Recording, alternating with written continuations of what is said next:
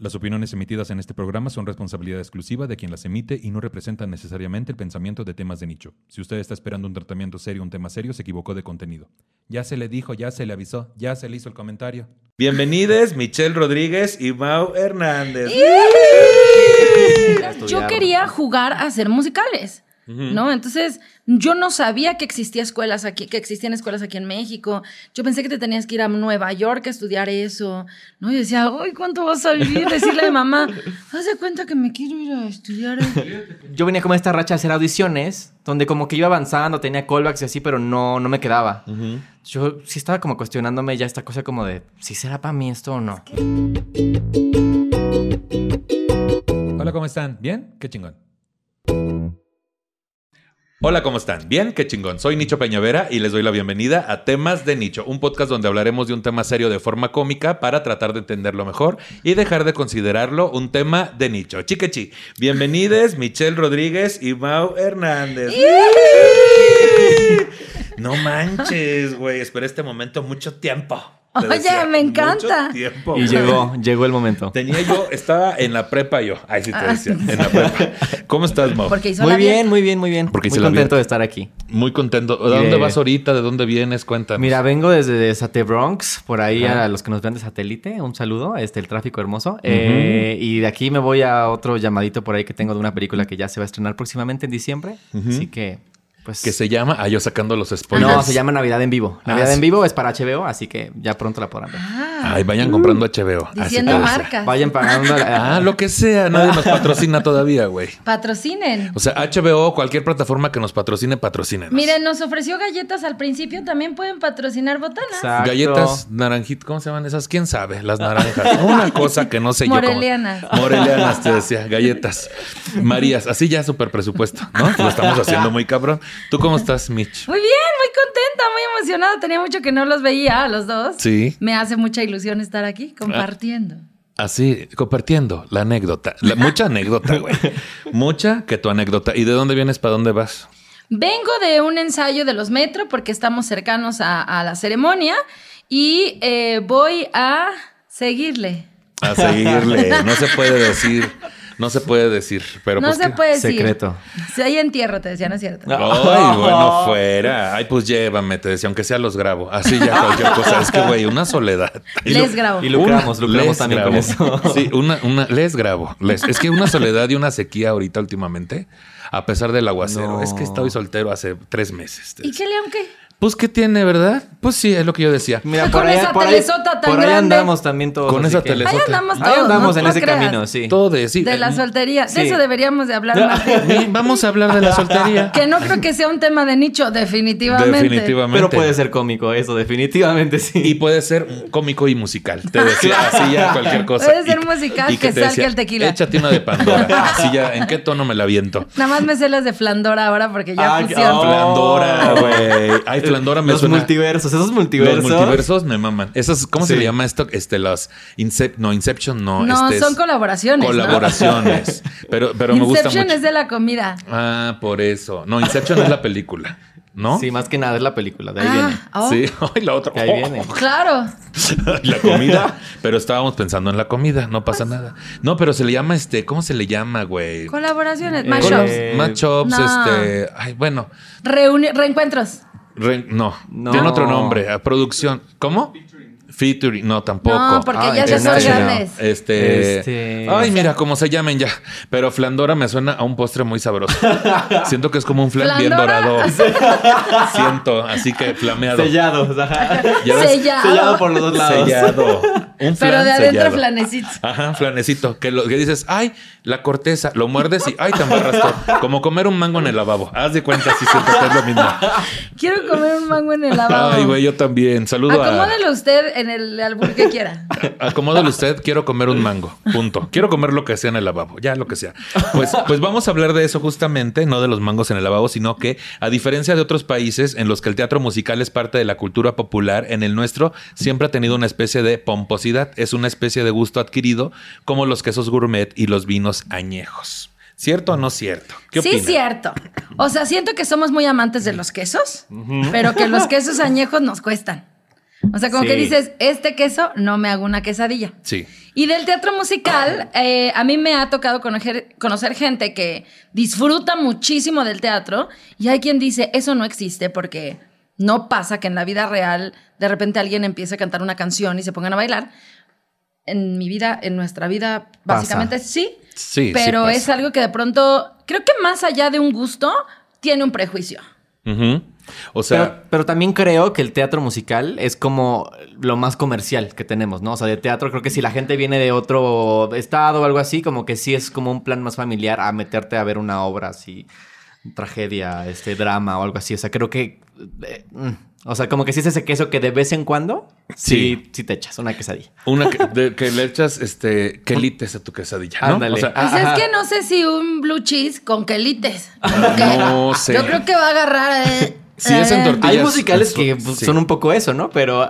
Sí, como cuál. Hay de Ah, te todo. creas. Ah. Sí, ya cualquier cosa. Sacando. y yo, bueno... ah. No, no, pero es que mira, hablando de la cuestión comercial, güey, sabemos que yo que vengo de provincia, yo sé que si llevan este mentiras, eh, mentiras el musical, o si llevaran Los Miserables o Chicago o cualquier otra, por eso casi nunca salen de la Ciudad de México, porque allá llévales un este a Oscuras me da risa, Sí. el tenorio cómico. Claro, eso también Este, es. y ahora la nueva esta de este Tepito, no sé Lagunilla, qué cosa. mi barrio. Lagunilla mi barrio, en Por ahí. Tepito, pero, Pero está al está lado. cerca, es la está misma cerca. estación. Unas cerca. cuadras, ¿qué le ¿Qué tiene? ¿No? Y nada contra Tepito y la Lagunilla, al contrario, me refiero a que, pues esto de usar el, eh, llenarlo como de clichés o cosas que no son del 100% ciertas, pero con cierto elenco, que vende, Sí. que se llena. Esas sí las ves todo el tiempo en provincia, güey, y Sí. siempre están Sí, atascadas. y y ahí está como el factor más allá del teatro, creo que es como por esto, ¿no? El elenco, ¿no? Si te ponen a la gente que has visto en la televisión, dices como, "Ah, vamos a verlos. Vamos ¿no? a verlos. Sí, que muchas veces ni siquiera es ir a ver la obra, sino ir a ver al elenco.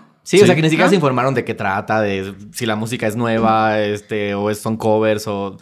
Sí, no. Sí, como que la gente no indaga, pero eso es lo que llama su atención. Que, que también creo que ha ido cambiando un poco con el tiempo, pero, pero sí creo que sobre todo allá es lo que hace que la gente se vaya al teatro. O sea, tienes un buen punto ahí. Ese sería como lo principal. O nuestro contacto con el teatro musical en provincia muchas veces es de forma, o sea, cuando es teatro estudiantil, pues, Sí. cuando es que ir a ver la obra que montó el TEC de Monterrey o la que montó alguna otra escuela que tiene los medios para fomentar estas actividades, porque no lo ves en cualquier secundaria general, ¿verdad? O sea, No. o sea, a, mí, a mí me tocó estar en, en obras de teatro en, al- en la secundaria general donde estuve, en la número 2 Lauro Aguirre en Tamaulipas, pero pues igual de gobierno, güey. Salud. Entonces, nuestro presupuesto, pues chiquitito. Y luego en la, en la Universidad del Noreste había una preparatoria donde también montamos teatro, pero de eso a presentarlo más de un día al año, o sea, es. Sí, que no sea para una calificación o que no sea para. No, y que eso finalmente lo hace que vaya tu familia, ¿no? Tus amigos o los de la escuela. O sea, Sí. no, no es algo que va más allá o que gente que no acostumbra ir al teatro diga como, ah, voy a ir random porque Sí. la vi y se me ocurrió. O sea, como que se vuelve algo muy, Es muy como cerrado. cuando, cuando empiezas a hacer stand-up. El show está lleno de tu familia, tus Sí. amigos, y al segundo show, ay, ya no. Sí, y luego tampoco, como. Creo que también es cuestión de que se empiece a.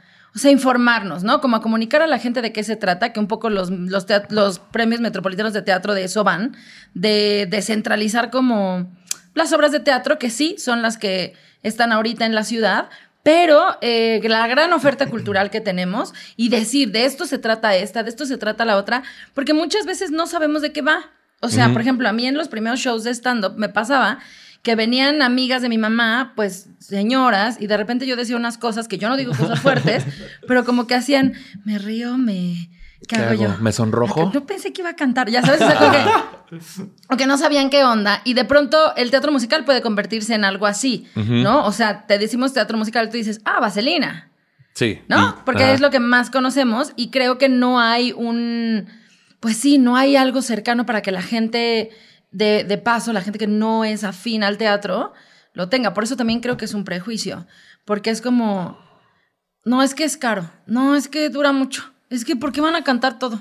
Es que, o, o sea. ¿crees que es una cuestión cultural también? Yo pienso que es una cuestión cultural del país, de ver el chiste fácil y ya eh, al artista, al conocido, a este, que no quiere decir que en obras de teatro musical no haya gente pues, muy estelar también, ¿no? Como ustedes, muchachos, ¿no? Pero me refiero a que, ¿saben a qué me refiero? Esta mezcla como de mm, la cuestión popular que, que se lleva a provincia y que aquí mismo en México tiene mucho éxito. Pero afortunadamente, ¿ustedes cómo consideran que se encuentra actualmente el teatro musical? Por lo menos aquí en la ciudad o en ciudades como Monterrey, Guadalajara, donde sí se puede ir de repente con una obra. ¿Creen que hay un avance en cuanto a lo cultural de la gente que ya solicita ver este tipo de teatro? Yo sí creo que hay un gran avance, porque eh, de hecho, o sea, si nos vamos como a años atrás, unos, no sé, unos que será 15 años, o sea, las opciones que había en cartelera eran, muy limitadas, sobre todo de estas puestas que son como tan grandes, que requiere tanta producción. Y ahorita, o sea, hay por lo menos unas, que será unas 4 o 5 al año de producciones grandes, grandes, de musicales. Entonces creo que eso es un buen referente también de que, primero se está dando variedad, que creo que también eso es importante porque antes era como no sé, solo los musicales como muy clásicos, que también sigue pasando y está bien, porque así como en Nueva York o en Londres, etcétera, vas a encontrar estos musicales como de cajón, pero también ya está esta oferta que está trayendo cosas nuevas, que también creo que eso es muy valioso en nuestro país, que no se siga replicando la misma fórmula, porque si no también el público se acostumbra como a ver lo mismo siempre.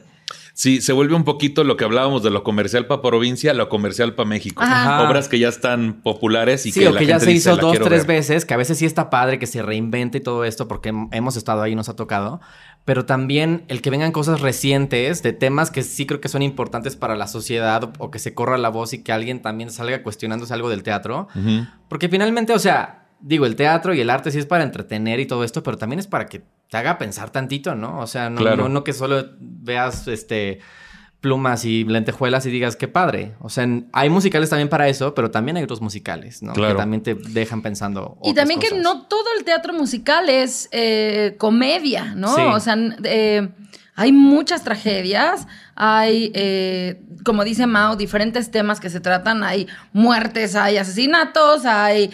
O sea, hay un montón de cosas. Entonces, yo creo que sí, se, sí está cambiando, la oferta también ha ayudado y nosotros como actores nos damos cuenta también porque en las, en las temporadas vacacionales nosotros tenemos más funciones, que es algo que eh, los productores eh, organizan dentro, dentro de su logística para que en la temporada navideña, por ejemplo, nosotros le llamamos el maratón navideño. ¿No? Entramos al teatro un... Martes, miércoles. Martes, miércoles 15 de diciembre y terminamos el 2 de enero descansando el 24 y 31. Y eso quiere decir que mucha gente de provincia. Eso quiere decir que hay gente que viaja a ver eh, pues el teatro, ¿no? Y que a lo mejor gente que no se da la oportunidad durante el año, en estas temporadas, pues sí consume el teatro musical. Oye, cuando es el Pride o el mes del Pride, ¿también aumenta un poquito o no? No tanto todavía. En el verano no tanto. Sí, no, no. Yo juraría que. Porque cada que vienen amigos, todos vamos al teatro. Siempre que vienen. Pero igual ya es porque somos ya mayores, te decía. Cualquier cosa. No. Pero sí es, sí es verdad también que el público LGBT es como el de los principales públicos para el teatro musical o es solo un cliché. No, sí, creo que también depende del tipo de musical. Pero creo que sí, o sea, sí, sí es un público que tanto lo vemos tanto del lado del talento como también del lado de, la butaca. O sea, sí, claro. O sea, esa, esa, no la tengo en duda, güey. Si no fuera por nosotros, no existiría. Sí, claro, sí, totalmente. Así, así, que, bueno, vamos a hacer esta obra, pero todo el equipo de actores no va a haber nadie LGBT. Y sale el señor barriendo. Hola, no, no llegó nadie. Si no, algo está mal, o sea, eso es como mal augurio. El telonero, ¿ya lo abro? Ahí sí, ya cualquier cosa. Sí, pero es, es obvio, ¿no? O sea, sí hay mucha popularidad. Sí. De, del público LGBT. ¿Cuál fue la primer obra que viste en vivo de teatro musical? ¿Te acuerdas? ¿Qué te provocó? La primera obra en vivo que vi de teatro musical seguramente fue eh, algún Vaselina de hace muchos años. Em, como estudiantil o No estoy segura cuál fue. Me acuerdo que muy chiquita me llevaron a ver Cats. Que tenía siete. Ay, qué flojera, güey. Güey, es que, bueno, yo no, ahorita digo mi punto de vista que no entendía yo nada. Ya después la hice yo en la escuela. Y tampoco entendí. Y no entendía yo nada. Lo único que entendí de Cats es que es para hacerla, no para verla. Pero si usted la va a ver, disfrútela. No, lo que... o no, dijeron. sí, güey, yo, yo, yo primero... Mira, este, abrace a su gato. Abrace a su gato. Es que, es que yo siento que... Bueno, no vamos a criticar obras aquí. Pero, bueno, sí. Siento que... O sea, el creador, amante de la... creador, el creador, creadora, amante de los gatos. Y luego este público especial específico se hizo súper popular. Ah, pues vamos a venderla a todos lados. Pero de repente yo vi el video primero y me la aventé completa y fue como. Mm, mm, mm". Y luego, o sea, los personajes me gustan, pero algo pasa con. Es, es muy complicada. Es muy complicada. Y luego la fui a ver en vivo aquí en México. Llevé a mi mejor amigo, a Lalo. Y este. No mames, güey Me quedé dormido. me quedé dormido. O sea, también me fui de pedo un día antes, pero me quedé dormido. Este, ¿viste entonces una vaselina, una cosa así? El nombre de un Claro, gato. que es oigo, Es muy complicado.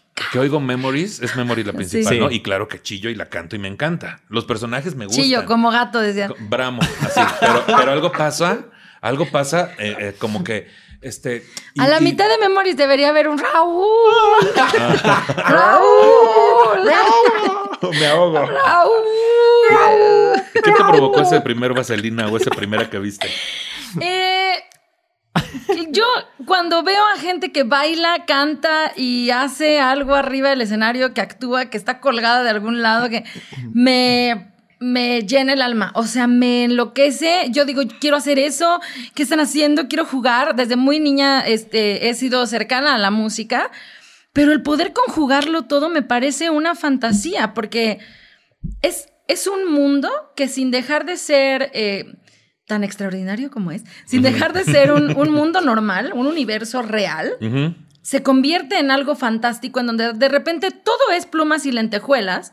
Y la verdad, yo sí soy esa persona que me encantaría decir, ay, no, maldita sea, y que hubiera un número musical atrás de mí y me levantara y dijera, no estés triste, mi-". ya sabes, o sea, me, me enchina todo el tiempo. Entonces, em, jam- o sea, de niña yo decía, bueno, esto está padrísimo, pero yo no sé dónde se compra, pues. O sea, no es como Sí. las novelas. Las novelas ya sabes que aprender la tele ya están. ¿No? No era algo que yo tuviera. La disposición, o sea, la cuestión tanto económica como de decisión. de- económica de decisión, que incluso en mi adolescencia yo decía, yo quiero estudiar teatro, pero yo quiero hacer ese teatro, ¿no? Porque cuando me tocó eh, eh, decidir carrera, yo dije, no voy a estudiar literatura en la UNAM porque voy a, tra- a- a acabar de directora o de escritora. O de, y... O- porque va a acabar bien marihuana, decía. Odiando los musicales, que también pasa. Sí, O sea, mucha y, gente y que en se mete a realidad yo quería jugar a hacer musicales. ¿No? Entonces, yo no sabía que existía escuelas aquí, que existían escuelas aquí en México. Yo pensé que te tenías que ir a Nueva York a estudiar eso. ¿No? Y decía, uy, ¿cuánto va a salir? Decirle a mi mamá, haz de cuenta que me quiero ir a estudiar. eso". Fíjate que este. O uno en provincia, güey, lo que piensa es: si, si uno, viviendo, si tú viviendo en Ciudad de México, no sabes que había escuelas para eso, uno en provincia dice: Tengo que ir a la Ciudad de México. ¿Sabes? A A estudiar. descubrir que no hay. que tú, no hay escuelas de eso. Ajá, decía cualquier cosa. Y luego cuando salen los cursos de verano en provincia y cosas así, pues ves pura gente blanca, privilegiada, este, Sí. que tiene el varo para hacerlo, güey, que ninguna tiene talento. No es cierto. No, o sea, que, que- que tú no puedes estar ahí. Ese es el punto, ¿no? Y empiezan estas limitantes y eso me lleva al, a- al tema de de repente este asunto de mijito, estudia algo que te deje dinero, este, esto no deja. Sí, es que seguramente lo habrán escuchado mil veces. ¿Cuál fue la primera obra que tuviste en vivo de teatro musical y qué, qué te provocó? Mira, no recuerdo así la primera, primera, porque seguro fue como estas puestas que me llevaban mis papás, así de que de escuela, que siento que era como de Blancanieves con enanos Sí, de verdad o algo ¿verdad? así. Siento que era algo así. Pero la primera que vi así grande fue Violinista en el Tejado, ahí en los, en los Telmex.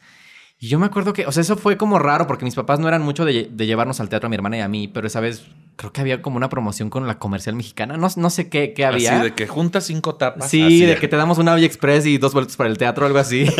Así de valorado está. y este, y la fuimos a ver y yo me acuerdo, o sea, yo no sé cuántos años tenía, pero pues sí como unos, no sé, tal vez 10, no sé. ¿En violinista? Yo creo. Yo por ahí. también. Sí, claro. Ay, soy bien viejo yo. Eh, no sé cuántos tenía, pero sí me acuerdo que fue muy mágico como el ver, por ejemplo, las cosas moverse solas. O sea, cosas así que decías, esto es, esto es magia, ¿no? O la iluminación, o sea, como todo lo que pueda hacer. Porque mi acercamiento primero había sido como en conciertos. sí. Que yo veía el escenario y decía como, ¿qué se sentirá estar ahí? Pero el teatro como que llegó más tardecito. Y cuando vi eso sí me voló la cabeza. O sea, porque dije, o sea, esta- estas personas están... como Haciendo en una otra, vida. En otra realidad, aparte. O sea, como en otra cosa que no es... No eran ellos, pero sí eran reales. O sea... La sí, fantasía, güey. me La mucho... fantasía real. Sí, sí, sí. ¿Será, esa, ¿Será ese un gran elemento? Tal vez lo propusiste de.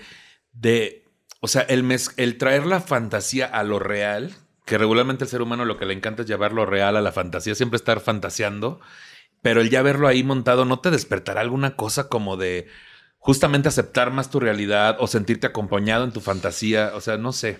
Algo que Yo pudiera creo que es provocar. también como un tipo de escape, ¿no? O sea, de cualquier cosa que traigas en la mente, crisis, sentimiento, ruptura amorosa, o sea, lo que sea que, esté, ese- suéltame. que estés pasando Ajá, en tu y además vida. hizo ruptura amorosa y me hizo. Te hizo así como Jordi. Así llora. Te paso la cajita de Kleenex. Caritas para que llores. ¿A poco sí? Sí, Michelle. Sí. Como los terapeutas, ¿no? Así de Ya, que- ay, los terapeutas te hacen así. Ay, a mí sí, güey. de Oye, que- pues No que- les No, es que fíjate que estoy muy triste. Sí. Para que llore. Y sí lloro, sí funciona, güey. Me libera bien cabrón. Y en el teatro igual, también es terapia. Sí es cierto, güey. Sí, o sea, creo que, es, creo que es eso, que te hace como olvidarte un ratito y también a los actores, o sea, porque también estamos ahí, estamos en otro mundo que no es el que tenemos que pagar la tarjeta ni tenemos que hacer los mil pendientes. Sí, que sí, más sí. es una de las cosas que más me enamoran del teatro eh, en este sentido romántico, más allá del hacerlo. Esta.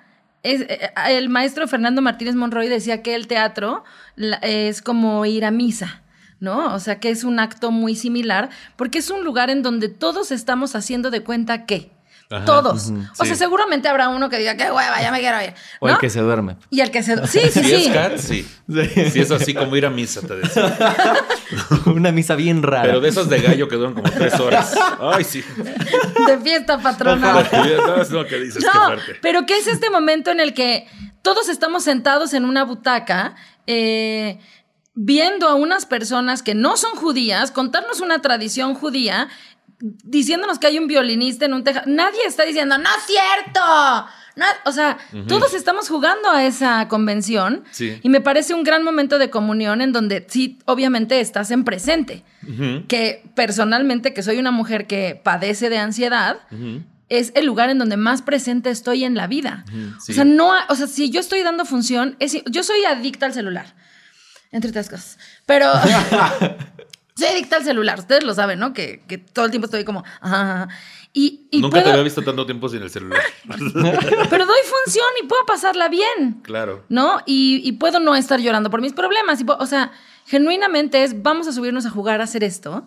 Y además, ya desde el lado del escenario, compartir con alguien y decir, una, dos, tres, vamos a jugar que somos una familia, Uy, qué chingón. es una cosa Sí. de infinito amor. O sea, no encuentro otra palabra, ¿no? Y estaría increíble que la gente se diera la oportunidad de conocerlo. No siempre es caro. Y hay muchísimas cosas en YouTube que también pueden ver. No, nunca...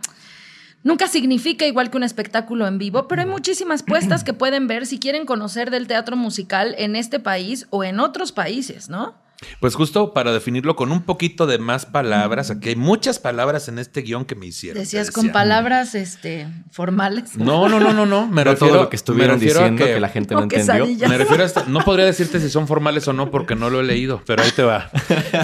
El musical es un género teatral o cinematográfico en el que la acción se desenvuelve con secciones cantadas y bailadas. Es una forma de teatro que combina música, canción, diálogo y baile y que se representa en grandes escenarios como los teatros de West End en Londres o de Broadway en Nueva York, principales sedes del teatro musical seguido de Argentina, Australia, Canadá, España y México. El musical remonta sus orígenes a varias fuentes teatrales del siglo XIX, incluida la opereta, la ópera cómica, la comedia musical, la pantomima, el mainstream show, lo dije bien, maniwis, el vodevil y el género burlesco o burlesque, ¿no? Existen diversas variedades, por eso, variedad, es que yo así leo, también No, bien. acostumbrando. Este, existen diversas variedades de musicales dependiendo de la manera en que, la hay- en que hayan sido escritas. Una de las formas más básicas consiste en tomar canciones preexistentes y escribir una historia alrededor de ellas como mentiras, ¿no? Hay que- Como mentiras, como hoy no me puedo levantar. Mamá Mamá mía. mía. Mamá mía. Una de Timbiriche que hubo por ahí Timbiriche también. musical. Este sí, todas esas. Sí. Sin embargo, para muchos, sí, sí, todas esas, así que son bien fáciles, decía yo. etc, etc. etc, etc. Que, se- que a partir de las canciones es que cuadran la historia o las acomodan ahí. O nada más ahí las aprietan, te decía también. Sí, como la canción que las aprieta bailando, ¿no? O sea, así nada más, fíjate. Pasa. Sí. Sin embargo, para muchos, esta forma de escribir se volvió un tanto limitada, ya que en muchas ocasiones se añadían canciones por el simple hecho de ser populares. Esto quitaba profundidad a la obra, por lo que muchos tomaron las riendas y comenzaron a componer canciones originales para sus musicales. Esto permitió que las obras adquirieran tonos que nunca podrían haberse adquirido con canciones de radio y emociones mucho más fuertes. A partir de esto, la comedia musical comenzó a nutrirse de la ópera, donde los diálogos de los personajes eran completamente cantados. Un ejemplo de esto es Rent, música que es un musical ópera rock, escrito y compuesto por Jonathan Larson, lo dije bien, Sí. donde los diálogos son cantados casi en totalidad de la obra. Creo que sí, en totalidad, Sí, en ¿no? totalidad. Sí, casi Miserables Creo que solo está el odio el otoño. ¿No? Es- Creo que es el único hablado. Ah, sí, no hay Creo que más. sí. Los Miserables. Sí, porque el monólogo también es, es Sí, cantadito. pues sí tiene su... Miserables también es toda cantada. Toda cantada, sí, cierto. Yo cuando... Wicked cuando- es... to- No, Wicked no. Wicked no No, la vi, Wicked no. Cuando te fui a ver a Miserables dije, ah, va a ser toda cantada. Tuve Jesucristo ese- Superestrella también. Sí, sí. Jesucristo es Chicago. superestrella. No, Chicago. No, no. José Chicago el sí Soñador. tiene- José el Soñador. Sí, no tiene... De A Chorus No, Line. Chicago sí tiene. A Chorus Line también tiene textos. También Sí. tiene textos. Sí, es más fácil hacerlo película. Cats es toda cantada. Cats es toda Pues es que son cantada y hay pedazos sí. bailados, nada más. Qué bonita Cats, Qué lindo. y además, linda y además, hablando de Cats horrible, no, esta pues está bonita. En su momento y fue además una las cosa así muy hermosa, son pero ahorita muy... ya... Eso de decir en su momento es una forma muy bonita de decir ya caducó. Ya fue. Ya fue, ya, ya lo ya, vimos. ya lo- la, aplaudió, la aplaudió mucha gente, ya. Ya, ya está muy, ya es colmena muy Ya humillada. está aplaudidísima. Ya, ya está bien aplaudida. Ay, mira, ahí va la Cats, ya está Ya bien está bien aplaudida. Ay, ya está, mira, ya está bien aplaudida. Los orígenes, en cuanto a los orígenes del teatro musical, se puede decir que el musical nació el 12 de septiembre de 19 1866, el día en el que Estados Unidos se pone en escena por primera vez una ópera de Black Croc. Lo dije bien. Que surge de una unión entre una compañía de danza y baile europea con una compañía de teatro. Esta colaboración surge del hecho de que la primera se encontraba sin un recinto donde actuar, mientras que la segunda estaba montando una producción que resultaba ser mucho más cara de lo esperado. Superadas las dificultades económicas y de organización, el 12 de septiembre se estrenaba la pieza de Niblos Garden de, en- de Nueva York, en el Niblos Garden de Nueva York. Qué bonito, ¿no? Sí. Oye, no nos alcanza para el teatro. No sé quién van a echar unos bailables acá a la mitad de unas rolas que nos vamos a poner. Y, Pues va. y porque no nos alcanza y no seguirá siendo Sí, lo es como mismo. de tengo un concierto, Nicho. ¿No quieres venir a abrirme con tu show? Ajá, ándale, ¿No? quieres, ah, no quieres hacer atrás unos pasos, ¿no? Tú que bailas muy bien, te decía. La comedia musical nace en los Estados Unidos en un contexto de muchísima inmigración, con una población urbana compleja y de muy distintos orígenes étnicos y culturales, que a menudo ni siquiera hablaban inglés. Estos colectivos representan. Seguimos una sin hablar inglés. Segui- seguimos, pero allá en ese momento. Ah. Aquí yo sigo sin hablar inglés, pero en ese momento de haber estado bien culero. Estos colectivos representaban una vasta audiencia potencial para el musical porque esta forma de entretenimiento es capaz de atraer con facilidad el interés del público con una historia que es claramente evidente en el desarrollo del espectáculo sin necesidad de tener un profundo conocimiento del idioma y que al mismo tiempo visualmente es atractiva. A mí me pasó, güey. O sea, de mis favoritas está el show de terror de Rocky. Ok. ¿No? Ahí viene. Sí, ahí viene otra vez. Ya, Ya, vi, güey. en- Vi el Se primer En una semana. ¿no? En una semana creo que ya. En el 12, creo que el 12 se Vi estrenó. el primer Ya. ensayo. Me emocioné, pero al mismo tiempo me da como tristeza de que yo quisiera salir ahí de este elevador que lo baja dos. O sea, alguna cosa, ¿no? Este, lo vi en Vallarta, pero ya ves que allá en Vallarta, este, pues, Hace mucho inglés. calor, decía. Ya ves que hace mucho calor, entonces ya no entendía yo nada. Y bueno, el teatro musical. no, Se me bota con el calor. No, es que a mí con el calor, es que hace mucho calor y que me emborracho. Así ya, ya no vi la obra. y como sí. es tierra gay, pues me fui. Ajá, y ya amanecí sin ropa. Así te decía. Pero bien acompañada. Y bien salado, te decía. ¿Quién sabe qué me hicieron? Hacía una cosa. de- ¿Salado? Pues en la arena, te decía. Ah, Es ¿en la que por- playa? sí, ah, bien raspado de tu Bien raspado, ya. Amanecí bien, este, ¿cómo se dice cuando te pasas así azúcar? Exfoliado. Bien exfoliado. Bien exfoliado. De mi cutis, te decía. Del ¿También? cutis. Uy, claro. También del experiencia completa. Bien padre, sí. Vamos a Vallarta. Es más, vámonos de una vez. Nosotros grabamos una película en Vallarta, ¿verdad? Estuvimos allá como 20 días, una sí, cosa así. yo ya no me quería regresar, yo lo estaba pasando bruto. Ay, la estamos pasando brutos. Ahorita contamos algo en verdad esos. Pero justo, mucha anécdota, porque la Michelle una princesa, ¿eh? Creo que se pasó. Ay, No, sí sabe. Sí, sí, sí. Sí sabes. Ah, sí es cierto. Sí, Pues sí, la trabajaron conocemos. muchas veces. Pues bueno, el asunto fue que fui a ver el show de terror de Rocky y estaba en inglés, ¿no? Porque allá el público es en inglés. El que va a ver musicales, ¿no? ¿En, en Vallarta? En Vallarta, güey. Y entonces Ah. era touch me, touch me, touch me, touch me. I wanna be dirty. En inglés. Ajá. Toda en inglés. O y sea, lo que vayas a ver este es en fue inglés, güey. Fui a ver unos strippers y el presentador era en inglés. No es cierto, en Vallarta. Eh, todo es en inglés. Ya. O sea, los shows drag son inglés-español, ¿no? Pero, pero sí las obras de teatro, o sea, los musicales, así. eh, hay un lugar que se llama Actu, que es como las palomitas. Creo que se llama Actu. Este, siempre tienen obras musicales y todo es en inglés. Ahora te voy a decir una cosa. En realidad, eh, Pero una de las es problemáticas es. Sí, bueno, sigue, sigue, sigue. No, le entendí todo, es lo que decía aquí. Ahora sí, una de las problemáticas. No, uno de los problemas es que de pronto traducirlas cuesta mucho trabajo porque las canciones luego ya no cuadran, o entonces le tienes que cambiar la métrica, o entonces ya no quedan las palabras, o sí, pues, o sea, de, de pronto puede también atentar un poco contra, eh, el, mensaje. el- el mensaje original. contra el Sí. mensaje original. Y cuando hablamos de derechos, pues ahí es donde la puerca tuerce el rabo, Sí. porque luego no nos alcanzó, ¿no? Sí. Entonces, pues nada, es mucho más sencillo hacerla en inglés. Sí, es lo más fácil. Pero también ahí noté que los actores pues eran gringos en su mayoría. Ah. Sí, porque es gente, en Vallarta vive mucha gente de Estados Unidos, de Canadá, de otros países, y son quienes artísticamente tienen mucha chamba y hay muchas dragas. Las dragas son muy locales y son, Son muy locales. son muy locales y son lo máximo. O sea, me refiero que sí también van mucha draga gringa y de RuPaul y Ya. todo esto, pero las que llevan ahí el pandero son las locales y están increíbles, güey. No les pides, o sea, es Sí. un showzazo, pero lo hacen, ellas justamente lo hacen bilingüe, ¿no?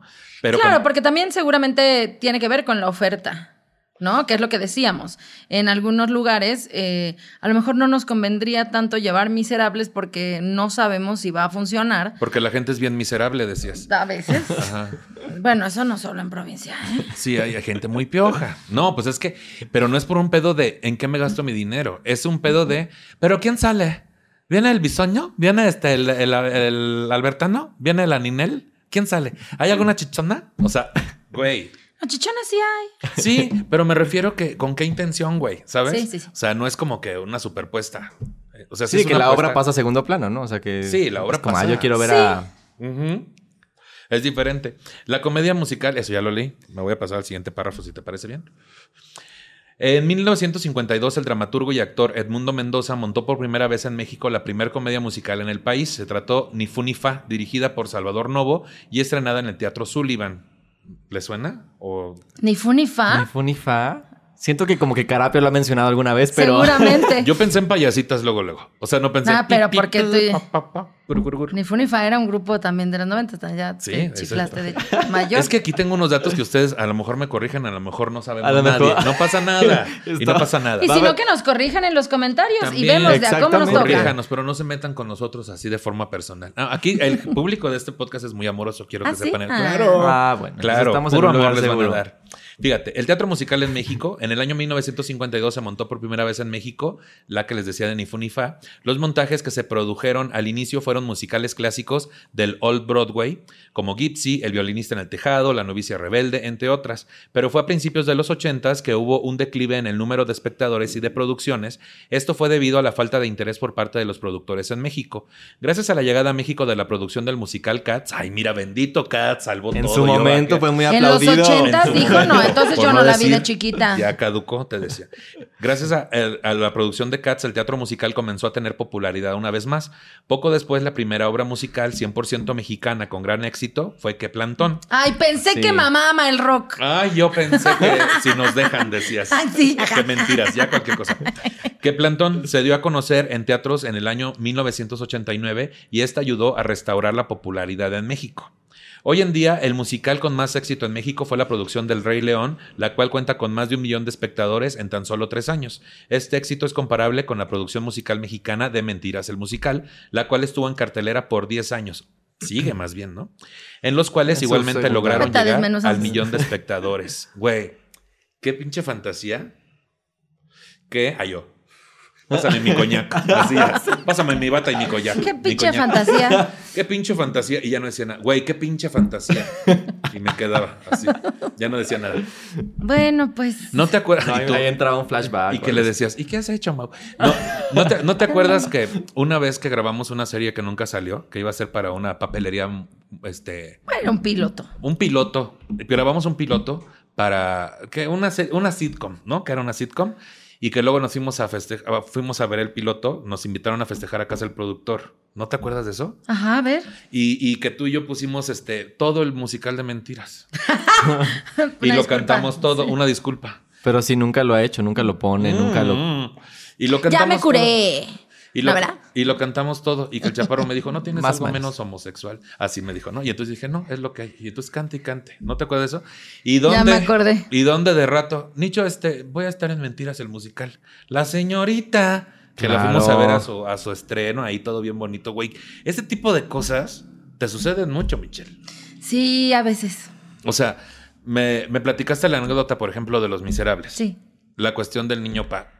Cuéntale a la gente eso que me contaste ese día que fuimos allá al festejo. Eh, nada, soy una ferviente creyente y además creyente del poder de la atracción y de, eh, de la disciplina y de la constancia y de, de quitarte el miedo y decir, hola, ¿cómo estás? Eh, me encantaría, ¿no? Em, y la vida me ha llevado a comprobarlo porque cuando yo era muy chiquilla y me gustaba el teatro musical, que no estudié esto, hasta que terminé la universidad, entré a estudiar teatro musical, yo vi Miserables, em, me paré en proscenio porque nos llevaron por parte de la escuela y entonces me paré en proscenio, me quité mis guarachitos porque yo muy hippie y dije, yo un día voy a estar aquí. Pero yo dije, un día voy a estar aquí como me pasas otro refresco, ya sabes, así como... Un a estar Tampoco fue aquí. como sí. Un... Hola, que nada, nada, dije nada, nada, nada más me paré ahí. Ya sacando la otra rola. Puro musical tenemos aquí. Pues claro, Sí, tenía sí, que sí. decir.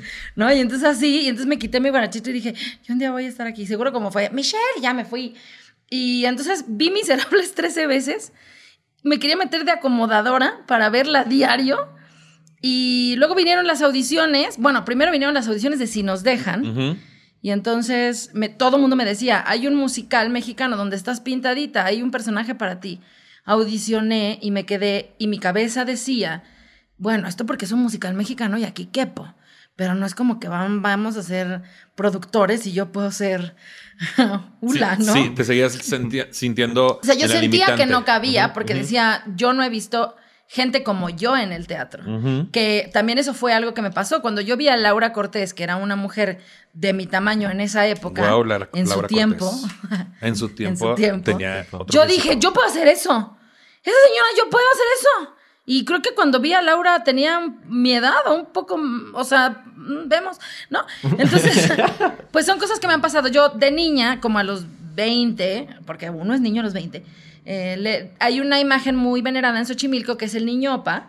Y yo le prometí, porque yo soy esa que promete cosas, que le dije, ay, si yo un día logro hacer teatro musical en Ocesa, eh, le voy a dar una posada al niñopa. Dar una posada al niñopa es como organizar una boda.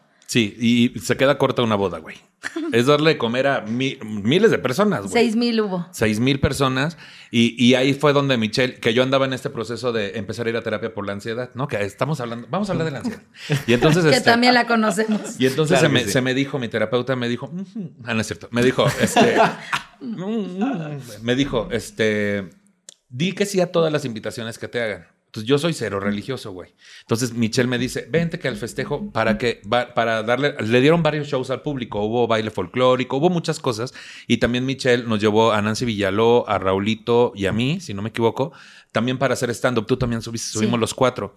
Y entonces, pues las grandes ollas de mole, güey, y de arroz y de y carpas y chingo de gente comiendo, güey, y, y un altar, un cuarto completo.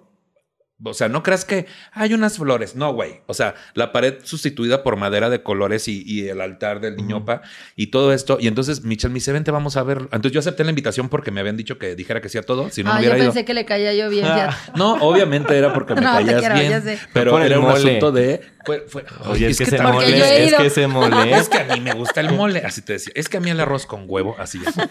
A veces el puro huevo, si son dos, mejor. Así ya te decía. Y entonces fui, y entonces ya Michelle me dice, vente, porque yo no me iba a meter al altar, güey. Entonces ya me agarra y me mete y me cuenta esta anécdota, güey. Al mismo tiempo que me cuenta que habías quedado en un miserable. Ajá. Después de un año de espera de- Sí. del casting. Sí, fueron Sí, ocho meses como- de audiciones de Miserables. Exactamente. Entonces ya después irla a ver a, irla a ver al estreno, güey. Bueno, no, no fui al estreno, o sí. Fui a Sí, una, no me invitó. Sí, no, sí fui a una de las funciones. Fue una de las funciones. Pues yo dije, no mames, la, la fe, la magia, la, lo que tú quieras. O sea, el, el decretar y la disciplina y todo eso es verdad, güey. En tu caso, que también estuviste en Si nos dejan, ¿no? Ujú, Sí. sí, ¿Cómo fue como esta experiencia de... Porque siempre hay un momento entre no creer y creértelo. ¿no? ¿Cómo, cómo lo viviste tú? Yo fue chistoso porque yo venía como justamente de, de esta cosa de hacer audiciones, de estar como, estaba estudiando la carrera, estudié comunicación también porque algo que nos dejara dinero, según esto, comunicación no es la carrera, si usted está viendo esto. Ay, Porque si no tienes vocación, estudia comunicación. Y si no, Sigamos. marketing.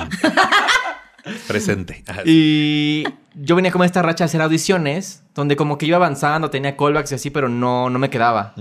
Yo sí estaba como cuestionándome ya esta cosa como de, si será para mí esto o no. Es que tu corazoncito sí se. Sí, se Sí, o sea, como que sigues y sigues y sigues. Y justo llega esta audición de Si nos dejan, que fue para la gira. Yo entré ahí y yo me acuerdo que dije, si nos dejan yo. O sea, como que. ¿Sí me yo- dejan? Ay, sí. ¿Y si ¿sí me dejan? dejarán? Ay, sí. No, como que yo más bien justo pensé como en, creo que yo no quepo ahí. O sea, como que yo solito me puse ese lugar que dije, no, yo no, creo que no hay lugar para mí ahí. Pero dije, bueno, me están hablando de Ocesa. O sea, ni modo Sí. que les diga, no, no me veo. No voy. No, gracias, no no me me veo veo. No, aquí. fíjate que no. No, búsquense a alguien que crea en él. No así. me la sé. Esa, Pues esas es alguien que cree en él. Búsquense a alguien que crea en él. No Tenemos tienen- varios, decían. No, no tenían por ahí alguna producción Te de alguien que recomiendo no a alguien, mira. Ah. Así. No, Así. pero te recomiendo que le llames a- así te decía. Sí, sí, sí. cosa. Entonces, mi maestra de canto, Eva Padrón, en ese momento me dijo, pues, ¿por qué no vas a hacer la audición? ¿Te diviertes? Y tarán. O sea, si tú ya sabes que no eres la persona que se va a quedar, pues hazlo y ya. Que también esa es otra. Hay que aprender a hacer audiciones y audiciones y audiciones y audiciones. Porque si vas y haces una, la siguiente, pues estás todavía endeble. Sí. Échatelas todas y vemos. Sí, sí, sí. Sí, Échatelas es también un entrenamiento que te va armando de fuerza, de resistencia, de muchas cosas. Pero qué padre que fuiste con otra mentalidad. Sí. Obviamente, tu, tu maestra te dio un placebo, güey. Sí, fue como de ya, suéltalo. O sea, como que, Sí, porque ay. yo estaba, es que yo no canto ranchero, pero es que se van a dar cuenta. Y me decía, a ver, que cantes una cosa o no cantes una cosa no quiere decir que no cantes. Simplemente es que si eres el adecuado o no, y que finalmente eso y es lo que además es la el teatro. audición dice cantantes. Ajá, entonces, pues ya, yo fui todo. La verdad es que como que fue la primera vez que no iba con esta como línea mental de esto es mío y tengo que quedarme sí o sí. O sea, como que fue de, pues a ver qué pasa, ¿no? O sea, más bien disfruté la experiencia de me hablaron para que vaya a audicionar. Eso ya para mí es como algo importante. Sí, claro. Entonces ya, yo fui como el primero en pasar de como unos, no sé, 15, 20 que fueron ese día. Y me dijeron, espérate. Y yo, bueno. Ahí me esperé un buen rato, me esperé un buen rato. Y ya hasta el final, este, me hicieron volver a pasar, otra vez a cantar. Que aparte tengo una anécdota bonita y que a mí me mandan el material y la verdad es que yo, o sea, desconocía muchas de las canciones. Ujú. O los títulos, para empezar, ¿no? Entonces a mí me da mucha risa siempre esto porque me... Ya he visto la obra, eso sí, es, es por lo menos. Bueno, si Pero- nos dejan era un musical mexicano Que hacía homenaje a las Sí. canciones de José Alfredo Jiménez. y al cine de oro. Y al cine de oro. Y este. Y me dice, no, pues tienes que cantar este. El Pastor, La Ley del Monte y La Farsante. Y yo colgué y dije. esas son salsas. Dije, no sé ni cuáles son. La ley del monte. Y yo, esa es una marca de chile. Ah, esa es otra. Ajá. Yo dije, no sé ni cuáles son, pero por lo menos no, no es la del flautín. Entonces ya yo, YouTube, ta, ta, ta, y ya escucho el El pastor, y pastor yo. es el flautín. Maldita sea, maldita sea, porque dije, esta está difícil. Ujú. Entonces esa fue la que canté en la audición y todo. Y al final, o sea, que también fue el proceso como más rápido en el que he estado, porque usualmente es, espérate Meses. por lo menos unas dos, tres semanas y bien te va, ¿no? Y esa vez fue así de que ese mismo día, como le surgía, eh, nos quedamos Jerry Velázquez y yo justo ese día. Oh, el Jerry. Y fue así de, salió Claudia Romero y nos dice, pues nos quedamos con Mauricio y con Jerry. Mocos, güey. Qué fantasía que te digan el mismo día, ¿no? Y yo, ajá, Sí. o sea... y Luego no la ves ¿qué? venir, ¿eh? O sea, Ay, sí, eso sí es cierto. está padre a Pero ya estoy tratando de no ir a esos lugares. que esté mal iluminado. No. Oh, bueno. ¿Qué? ¿Qué? Vemos. Sí. Pero, pero es que sí, de, re- de repente tú vas como con cero expectativas, que creo que también es muy bonito. Sí. Ir con cero expectativas y que de repente la vida te sorprenda. Sí, y que sea tan rápido, porque fue de, ay, yo entré aquí que según yo no iba a pasar nada, iba a salir bien rápido y hasta iba a ir a desayunar. Y pues, ¿cuál, no? Entonces, Y así quedaste, fue, fue rapidísimo. Y justo como lo que decía Mitch también de estas historias como de decretar, de este mismo autor, José Manuel Pues Velarde, eh, yo como que me hice muy fan de su trabajo. Y al poco tiempo le subió Que una José foto es escritor de mentiras y de, de Si nos mentiras, dejan. si nos dejan el último tatuaje del mundo. Ujú. Eh, y él subió una foto una vez en Times Square que estaba como con su laptop y él puso así como de escribiendo mi próximo musical o para ganarme un Tony o algo así. Y yo vi esa foto, o sea, vi el celular así en tweet, yo en igual decretando, visualizando, que a veces también uno pasa por ahí. Y dije como, yo no sé qué está escribiendo, pero ojalá haya un lugar para mí. O sea, porque yo quiero hacer algo que él haga como pensando en puede ser tú, ¿no? No sé ni qué estaba escribiendo, alguna vez le conté esa anécdota a él, ¿no? Pero pues años más tarde viene esto del último teatro del mundo.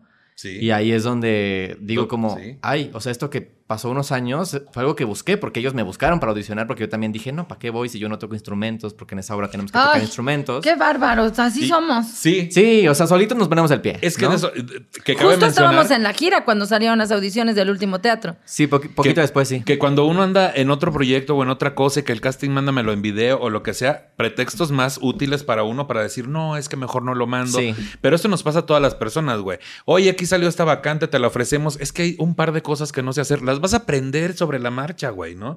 Que cabe mencionar que en este mismo proyecto del último teatro del mundo es donde ganas el, el premio Metro Sí. Mejor Actor de Reparto. Sí, sí, sí, sí, que fue todo como una sorpresa, ¿no? O sea, y que también muchas veces también los proyectos hacen que vayas como creyendo más en ti, porque a veces, o sea, vas justo todo inseguro a la audición pensando que no eres ni lo indicado y etcétera, y después ya estás ahí también es como de, ay, o sea, empiezan a pasar cosas buenas, ¿no? O Claro. sea, porque también lo crees, porque también siempre lo supiste, ¿no? O sea, en el fondo siempre era como tengo este deseo de hacerlo, de que sé que puedo, de que tengo las ganas, la pasión, he estudiado también para hacerlo.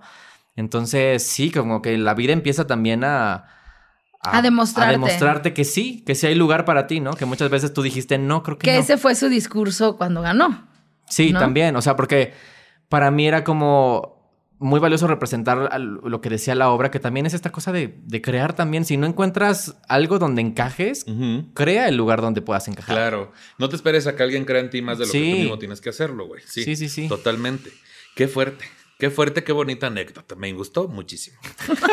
Pero, güey, y también hay que entender que eso le pasa a todas las personas en todas las profesiones Sí. y que a veces nunca se termina. Y no es que uno nunca deje de ser inseguro, sino que también uno es muy exigente con lo que sabe que quiere dar como, como sí, talento. o sea, creo que definitivamente eh, prepararse para lo que sea siempre va a ser una de las principales herramientas para que lo que sea que quieras que suceda, así sea del teatro musical, ser químico, farmacobiólogo, suceda. Sí, no se trata como de, ay, pues voy a ir en cero. No, o sea, tienes una preparación, que esa es la otra parte, porque hay mucho pensamiento fantasioso, mágico, Mm.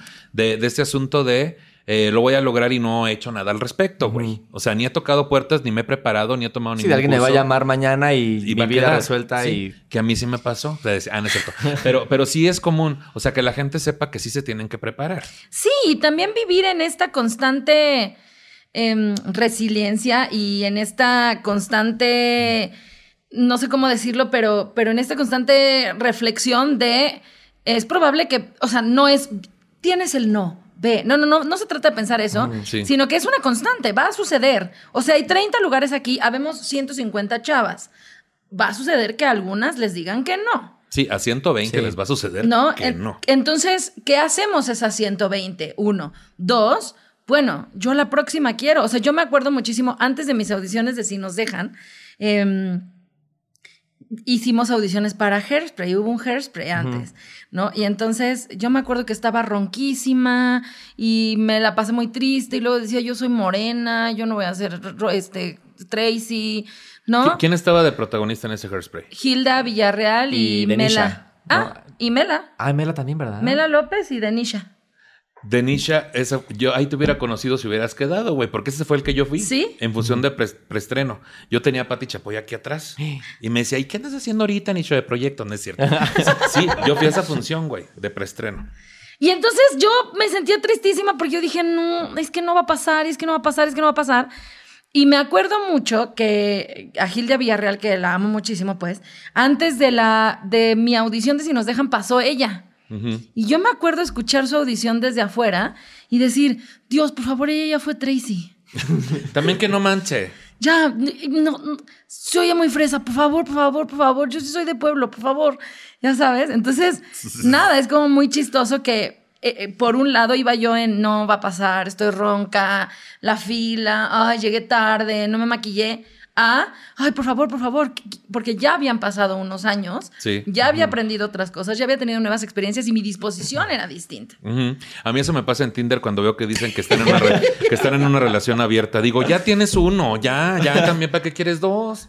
Ya Y quédate con uno. Tinder, o sea... Yo, yo soy de pueblo, dije yo. Así ya cualquier cosa repetía. Ya tiene. Ya tienes uno. Me encantaría acotar en esto, pero no ahondaré. Des- no, no ahondes, no ahondes.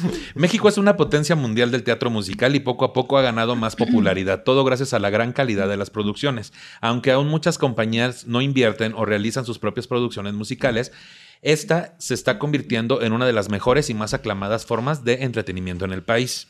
En México, los musicales para qué tipo de público son? Bueno, la nostalgia siempre es una buena herramienta para el consumo. Así existe otro intento, a la vez frívolo y efectivo, tomar las canciones de algún grupo o cantante y realizar a partir de las letras una historia no siempre buena o coherente, a manera de musical. Ejemplos recientes sobran Hoy no me puedo levantar de Nacho Cano, basado en los éxitos de Mecano, o Mentiras el musical, en el cual José Manuel López Velarde toma un nostálgico repertorio de canciones populares de los ochentas para armar una historia absolutamente divertida. El éxito de estas puestas en escena es innegable y puede convertirse en una vía para que alguien experimente el teatro musical por primera vez. Sí. Sí, perfecto. Y, y aquí ca- cabe aclarar que separamos, ¿eh? Arriba decía no siempre coherente y ya después aparte ya hablamos de hoy no me puedo levantar y de mentir. no estamos diciendo que esas son así. Sí, Eh, no, de pronto pasa también, pues, o sea, eh, sí existe mucho la fantasía y el juego, o sea, hay obras como Cats, por ejemplo. Que qué ¿no? hueva. Que Ay, se que ya, que ya fueron muy aplaudidas, ya se dijo. ya están muy vistas. No, bueno, que se tratan de unas cosas que pueden ser, o sea, más bien tratan de humanizar a los animales, pero en realidad es una cosa rara, pero también es un poco incoherente, ¿no? O, pues, peculiar. Peculiar. Pero eh, también hay otras que son historias lineales, o sea, que te identificas. Y Sí. creo que la nostalgia es uno de los grandes clavos porque sí engancha. O sea, ¿te gustan las, las canciones de los ochentas? Ven. Sí, o sea, no, ya- pero es una obra musical, me da flojera. Ven. O sea, se trata de no provocar un público, sino llamar a un público cautivo que se sorprenda del el hilo de la historia. O sea, porque a mí Mentiras lo he visto varias veces y Mentidrax la he visto una sola vez y me encantan, güey. O sea, no he visto la nueva producción, que también ahí estoy pendiente, pero se me hace una justo una muy buena opción para la gente que quiere conocer el teatro musical Sí. en el país y que sea justamente mexicana, le da un peso muy importante. Y, hay que- diferentes géneros musicales también dentro Sí. del teatro musical. Y además creo que, o sea, Mentiras está padre porque también se volvió esta cosa como de justo, o sea, a pesar de que tenía su gira y todo esto y ahorita la tiene igual, eh, o sea, también era esta cosa como de si, si vienes a México, era como... A Llevo a la tía, a, la mamá de mi amiga, a mi amiga, a, a ver mentiras, ¿no? O sea, como que era... Y, y creo que eso está muy padre como teatro y como turismo. O sea, que Sí. que sí, se volvió un musical, pues ya de, de culto, o sea, de nuestro Sí, país. yo he ido a funciones de mentiras que no cabe un joto más, te decía. Así, no, lleno. Nos encanta mentiras el musical. Sí, me, me pasó en. eh, hicimos. Estuvimos. Angélica Vale y yo compartíamos Mama Morton en Chicago. Sí, Y cierto. estuvimos convenciendo al jefe de dar una función juntas en Mentiras, porque a la vez las dos estábamos en Mentiras. Sí. Y entonces a mí se me hizo bien fácil un día antes o dos decir, me apartan cuatro boletos para mi mamá. No hay.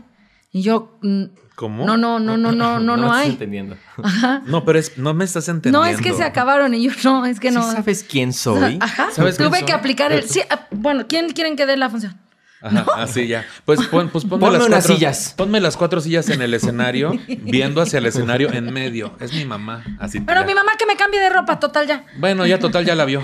Pero sí, o sea, y creo que no solo en estas obras en las que son de musicales de Rocola, ya hay muchas, ¿no? Eh, Siete veces a Dios Sí. acaba de hacer un movimiento completamente estructurado y planeado y, y exitoso porque sacaron primero las canciones para que las conociera la gente de teatro musical, sí, ¿no? Porque tampoco es como de... Están en el radio. No, no, no. Estaban en una plataforma, la gente que, que consumía cercanos a esas personas, los conocimos, ¿no? Y después hacen una gran campaña en donde cuando la obra se estrena, los primeros meses está agotada. Sí. Porque todo mundo se creó tanta Sí, el boca en boca. expectativa que ya estaba ahí. Y son canciones que no habíamos escuchado nunca y no sabíamos de qué se trataba. Y entonces el teatro musical en México está haciendo mucho más que, que entretener, ¿no? Ya trae unas propuestas, ya puede. Nosotros en Si nos dejan, nos fuimos a Colombia, íbamos a ir a más países. O sea, es eh, el teatro en México es, pues, no nada más compramos derechos, Sí. sino que ya hay un montón de obras mexicanas. Sí, que, que ahí en, en Siete veces a Dios está Gustavo Egelhaf, ¿no? Gustavo Egelhaf, que hicimos la película. Sí. Que hicimos, ahí está. Bueno, ahorita en- ya no está, pero sí estaba. Ya estaba. estaba, sí, Sí. el Gustavo, ahí estuvimos en. Ahora ya está Pierre Louis. Pierre sí. que dicen que muy bonita no la he visto. güey. Es Que muy bonita. Sí, un llorar. aguas. y aparte, si estás con tu ruptura reciente, No, suerte. ya superé todo, estoy bien. Vemos. Sí, ya estoy bien. Vemos. Pues miren, sea cual sea la puerta de entrada, cuando te has expuesto a este tipo de teatro, la experiencia puede llegar a ser sublime, transformadora y trascendental. Una vez que encuentras este musical en el que parece que se han conjuntado los astros para entre- entregar al mismo tiempo teatro, danza, canto y poesía. La intención de hablarle directamente al público mexicano la podemos ver en los trabajos de algunos creadores, entre los que podríamos mencionar a Tina Galindo y Mario Iván Martínez, quienes buscan darle un giro a sus producciones y que, a falta de textos originales, los escriben o realizan sus propias versiones de los musicales de la escena internacional. A diferencia de otros géneros teatrales, el teatro musical mexicano apenas ha tocado una dramaturgia propia con unas cuantas puestas en escena. Entre ellas podemos mencionar Josefa, el musical de México, de. José González Ortiz, y la gran familia de los hermanos Lomnis y Compañía Nacional de Teatro, ambas representadas en hechos históricos mexicanos con textos y composiciones originales. Con esto, no se quiere decir que la narrativa mexicana debe ser necesariamente nacionalista o histórica, sino que le hable directamente a la audiencia mexicana, que haga eco en ella, que las traducciones de obras contemporáneas clásicas o universales sean seleccionadas con una finalidad discursiva, con un propósito que se utilice el lenguaje del teatro musical para hablarnos sobre cosas que nos muevan, nos inspiren y nos transformen. Se requiere un discurso y una intención, ya sea personal, social o política. Esto le dará el peso y la relevancia que merece tanto despliegue de Y es que además es eso, por ejemplo, Hamilton es un musicalazo que todo mundo ama, que todo mundo, o sea, para ver Hamilton tenías que esperar meses o años Sí. porque ya no había boletos y estaban carísimos. Y es de un personaje que nosotros no habíamos escuchado nunca. Sí. ¿no? Y entonces a lo mejor ya no es de, em, ah, pues es que la conozco, me interesa, sino, pues es Alexander Hamilton, que ya la verdad no lo había escuchado nunca en la vida, y son unas letras súper difíciles, y es el rap, Sí. y es el... Pero ves esas cosas y dices, wow. Ah, ok, Alexander, Alexander Hamilton, ya Sí. pero no, no, no, no necesitas. O sea, es que no es que no, yo no lo conozco, no voy a ir. No, y ¿sabes? también ya es como una cosa que se vuelve como so- un fenómeno social, ¿no? O sea, como el vivir la experiencia más allá de si te gusta la historia, o sea, lo que sea es como, tengo que ir a verla, ¿no? O sea, que creo que es lo que está pasando con Siete veces a Dios, que es como, ve a verla. O Sí. sea, no importa si te gusta el teatro, si te gustan los musicales, si conoces a a los actores, o sea, no importa. Y la gente que tiene la oportunidad de viajar y que ha ido a Nueva York, a Londres, a Argentina, a ver otros musicales, también el fenómeno es distinto, ¿no? Eh. Por ejemplo, en Nueva York la gente espera con sus programas de mano afuera, todavía, 2022, a que los, los actores de Se teatro, sí. ¿no? Que no es eh, la gente famosa, o sea, no solo sale Lía Michelle después de, de Funny Girl. Funny Girl a firmar, sale todo el mundo, ¿no? Y nosotros tenemos amigos que son eh, fans del teatro musical de Hueso Colorado, que es de, es que la swing de no sé qué, que Sí. es la cover de no sé quién, que hizo tal obra, soy su fan y tengo todos sus programas de mano. Entonces se hace una cultura distinta, ¿no? Porque ya no solo es la obra, ahora también son los actores. Y dentro de los actores, el ensamble de los actores o las compañías. Entonces eso es muy bonito porque empiezas a, a darle nombre a cada uno de los que están ahí, que creo que en México está empezando a pasar. Sí, totalmente. Sobre todo en el teatro en general, Sí. está pasando. Sí que padre ver a gente reconocida, porque no solamente estamos hablando de gente popular Ujú. Para llenar teatros en provincia, estamos hablando de gente de tele que es conocida y que son grandes talentos en teatro actualmente, pero también el reconocer el talento de todas esas personas que justo al ir a ver a alguien conocido hace que conozcas otros talentos y eso es lo que está muy padre. Eh, ¿Qué obras de teatro, para finalizar, les gustaría recomendarle a la gente ahorita, de las que están en cartelera? Es que yo acabo de ver Indecente que se acaba de terminar. Acaba de terminar Indecente, que era preciosa, Preciosa. que es, eh, es un musical y no, Sí. pero, pero, pero toca una problemática que no tiene que, o sea, no tiene que ser final, no tiene un final feliz. Ay, lloras ah, ¿no es en la mitad de Ah, la sí, obra. sí, sí. ¿no? Entonces, eso, o sea, obras distintas. Qué locochón. Digo, yo creo que lo haría con siete veces a Dios, que digo, ya la mencionamos Siete mucho aquí, pero creo que sí es una gran puerta de entrada para apoyar un, proye- un producto mexicano con música original, que no es justamente la, ya conozco la canción. Eh, Está los cinco, los últimos cinco Los años, últimos que también es un musical de dos personas. Sí, o sea, creo que, creo que eso está padre. Y que, y que también la gente se eche un clavado. O sea, ya es muy fácil, o sea, internet, Twitter, lo que sea para buscar. O hay muchas páginas en Instagram también, ¿no? Sí. O sea, llámese Velaquelarre, llámese Broadway en casa, Notiteatro. O sea, hay muchos lugares donde puedes enterarte de todo lo que pasa en Sí. teatro en México. Que la cartelera Mejor es muy amplia y hay teatro. para todos precios. O sea, también no, o sea, hay obras que son más baratas que ir al cine. Sí. Y de teatro en general, aunque no sea teatro musical, alguna que quieran recomendar. Bueno, es que ahorita hay un montón. O sea, Sí. está el Siete veces a Dios, está los últimos cinco años, está Mm. este, Aladín, está. eh, Pero no musical. no musicales, está, bueno, Los Guajolotes Salvajes. Los Guajolotes Salvajes. Está. em, eh, o pueden acercarse también a las cuentas de los teatros. Está el Teatro También Milán, pueden, el y no sea usted el- Lea usted la sinopsis y vea con qué conecta, ¿no? Sí, no, bueno, está 100%. Net- Network también en Insurgentes. Network en el Insurgentes. Em, pues todo, no, el Helénico o el Centro Cultural, Cultural del Bosque, o sea, meterse a ver la cartelera de ahí. Sí. Y también muchas veces es También padre pueden- también ver lo que te vibre, o sea, ver el título, aunque no conozcas los actores, nada, o sea, Talleres, cursos de teatro musical en Arte Estudio. ¿Estuviste tú? Yo estuve en Arte Estudio, que ahí conocí a Mau, pero no estaba él formalmente. sí, no, yo no estaba, yo no estudié ahí. Nada más andaba de metichón. Ajá. No, estoy en una escuela que ya no, ya no existe, pero digo, pues cursos. Está Casa Azul, ¿no? Creo que para actuación. Está Casa Azul, está Arte Eh, Estudio, Arte está Estudio. Broadway en el México. helénico también. El En el Helénico también, ajá, o sea, de la capilla tienen su laboratorio también. Este. Yo Ah, tomé por ahí, teatro. tom- tomé uno Para en pandemia danza. con Paola Gómez, tomé uno en pandemia. Ay, qué bonito todo. Para danza está el estudio de Hu- Hugo Curcumelis, eh, H Danza se llama también, Sí. que también, o sea, creo que ahorita es de los mejores lugares para danza. Que también 7, sí 8 también. quieren O sea, creo que eh, hay de verdad grandes oportunidades, hay mucha oferta Sí. y. O sea, hay manera de hacer, o sea, hay manera de acercarse. Ya si no se quieren acercar es de puro gusto, creo. Sí. Antes de despedirnos, ¿cuáles serían sus conclusiones, Mau?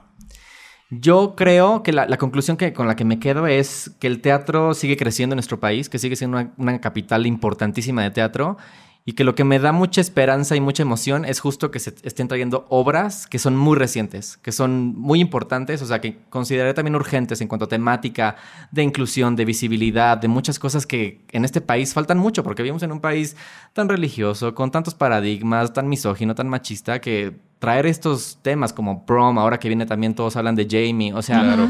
todo esto, o sea, Mentidrags, ¿no? O sea, ¿cuánto tiempo Claro. tomó que Es existiera más, esta el iniciativa? año pasado y el antepasado, en todas las obras había hombres en tacones.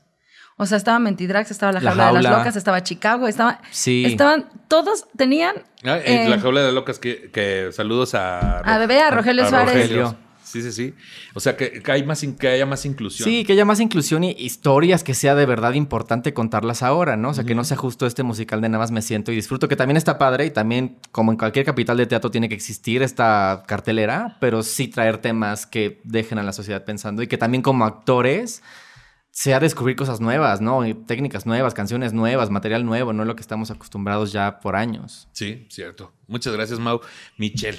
Creo que hay muchas maneras de acercarse al teatro que ah, estaría lindo que la gente se diera la oportunidad de conocer, de vivir la, la experiencia teatral. Creo que más allá de ir al teatro es vivir una experiencia teatral porque porque es para todos los sentidos. Em, nada, insisto, están muchas maneras de acercarse al teatro. Están las carteleras de los teatros, ¿no? Usted busca Teatro en México, vienen ahí las listas de teatros, las cuentas en Instagram, sino también la cuenta de los premios metropolitanos de teatro, que ahí hacen, hacen- un recuento de toda la, La cartelera. aplicación, de hecho, creo que está la aplicación de los metros, donde Está la también puedes ver aplicación, toda la cartelera. están las ceremonias de años pasados donde puede saber de qué van más las obras. Y aparte es un show muy, muy eh, emocionante. Muy, muy, muy Sí, emocionante.